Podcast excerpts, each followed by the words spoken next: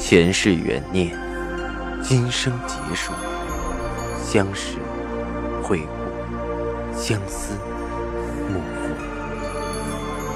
忘川河畔孤等，三生石前许愿，浮华落尽，只余情深入。欢迎收听由喜马拉雅出品的《情似故人来》，作者。文安初心忆故人，蒋波，魅影，明月照经纶，木千林。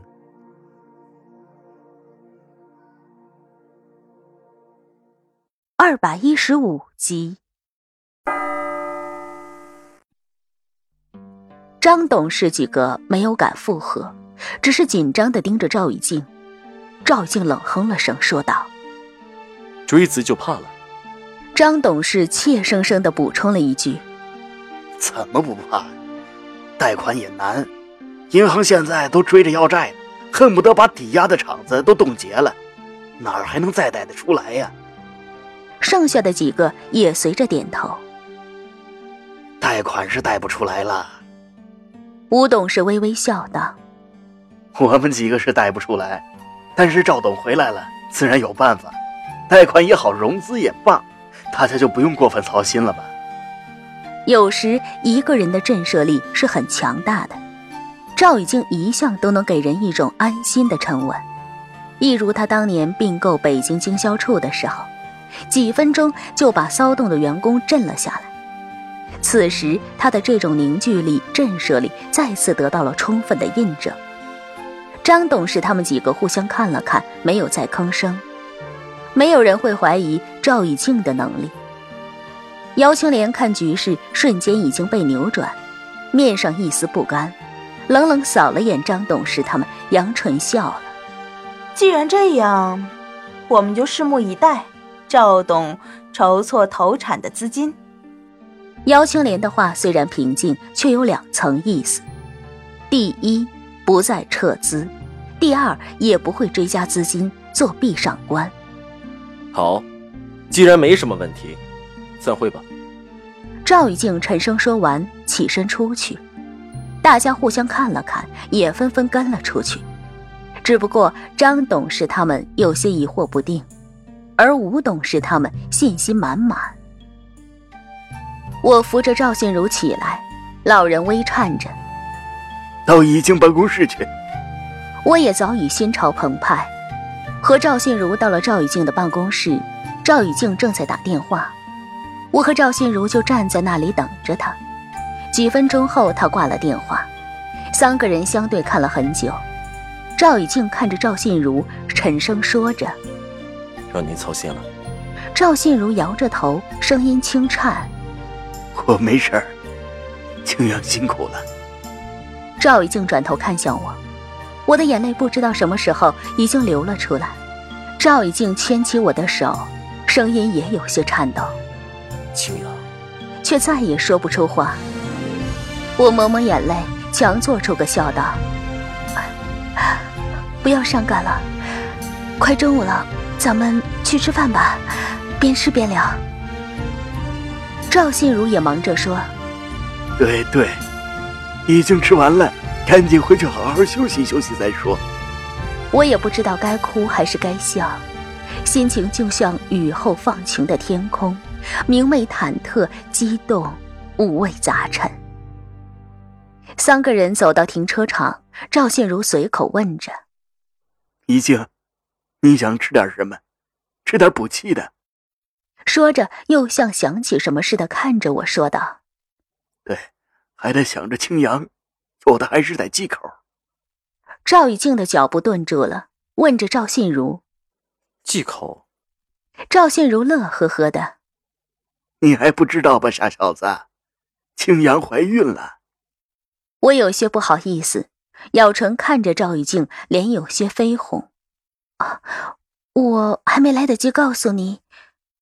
赵雨静看向我的眸子，灼热的几乎要燃烧起来。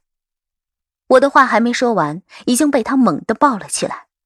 我双脚忽然离地，惊得大叫：“啊，快放我下来！”赵一静把我打横抱起，旋了一下，又小心翼翼的放了下来，脸上是我极少见到的高兴的溢于言表。双手紧紧钳着我的胳膊，生怕我飞了似的，说着：“青阳，我太开心了，我都不知道该怎么碰你。”赵信如哈哈笑了起来。我看了看周围来来往往的人，羞臊的更加满脸通红，忙挣开他的手，快步上了车。赵信如和赵雨静也笑着跟了上来。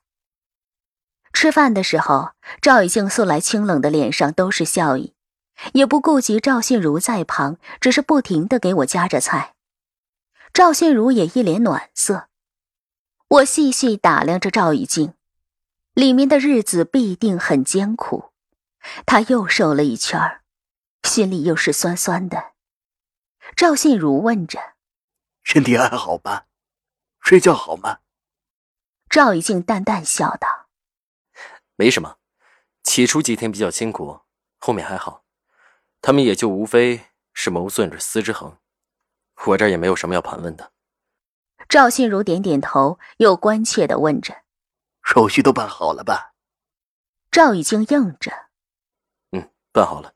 上面的吩咐，自然办得很快。”说着，目光瞟向了窗外，好像在思索着什么，半晌又自嘲的笑笑：“哼，突然又有了转机。”世事难料，这转机可不突然。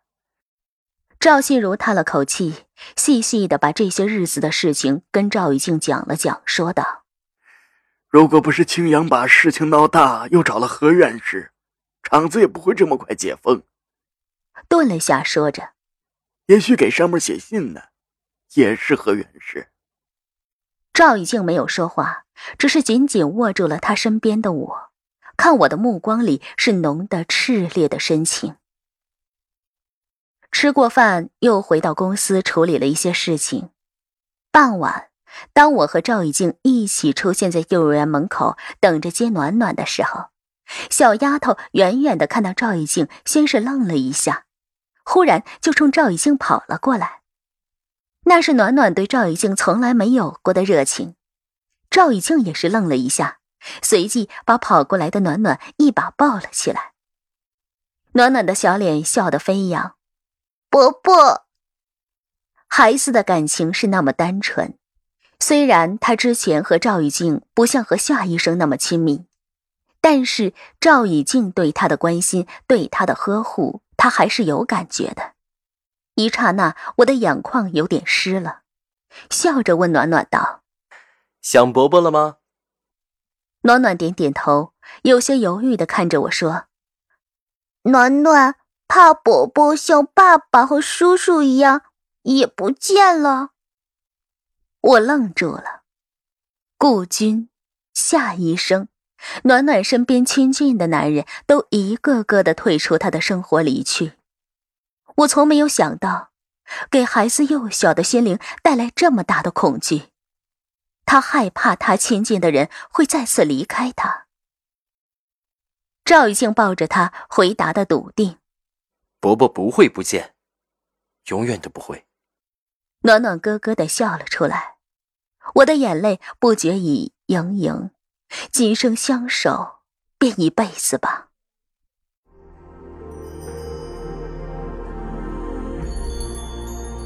您正在收听的是。喜马拉雅出品的长篇穿越小说《情似故人来》。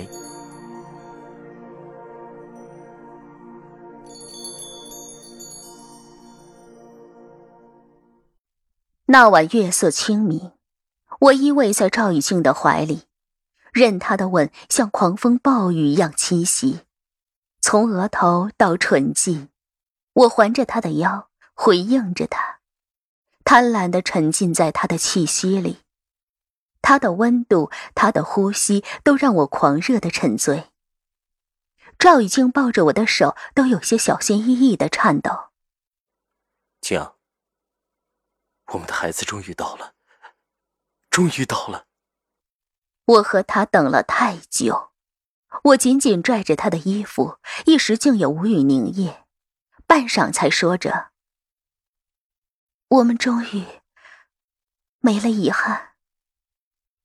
一句话触动了两世的相思，赵以静把我揽得紧紧的，几乎喘息不上。